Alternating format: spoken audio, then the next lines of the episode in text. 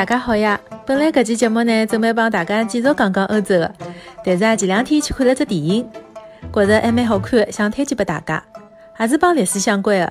搿电影啊，也是根据真实的历史的事件改编的。去看之前呢，大家最好也先补只课，勿然啊，像我搿种就可能因为电影的节奏有眼快，就跟勿上了。所以讲看好回来之后呢，我又补了眼课。今朝啊，就帮大家聊一聊搿只电影《决战中途岛》。搿只电影开场没多少辰光呢，就是上演了日本人偷袭珍珠港的景象，随后啊一路讲到了东京的大轰炸。其实搿段呢，我当时辰光就没哪能看懂，因为啊勿晓得为啥一定要去轰炸东京，搿还是回来以后补课以后才晓得的。当时辰光呢，还挑选了美国本土最优秀的一批飞行员去执行任务。外加因为距离的原因啊，伊拉是没办法回来的，基本上就两种情况。要么就葬身大海，要么呢只好迫降了中国的境内。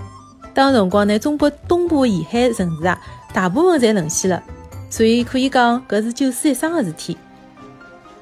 后来就到了中途岛的转移了。讲实话，当辰光日本人的装备真的是震撼到我了。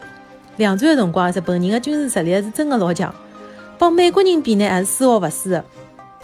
甚至于当辰光的美国也蛮吓伊拉的。怪勿得电影里向一个美国情报人员啊讲了一句：“如果讲搿辰光还勿相信伊拉破译的情况，恐怕伊拉通通侪要讲日本闲话了。”里向美军的飞机呢，也明显要比日本人的要笨重。怪勿得一个日本兵啊，抬头看的辰光还嘲笑了一句：“伊拉就开了介笨重的物事就来啦。”总体来讲，整个海空的作战场面还是老震撼的。能够了解眼历史嘛，就更加好了。搿搭呢，就勿跟大家再剧透了。有辰光闲话啊，大家侪可以去看看。今朝呢，阿拉就先到搿搭，下期再会。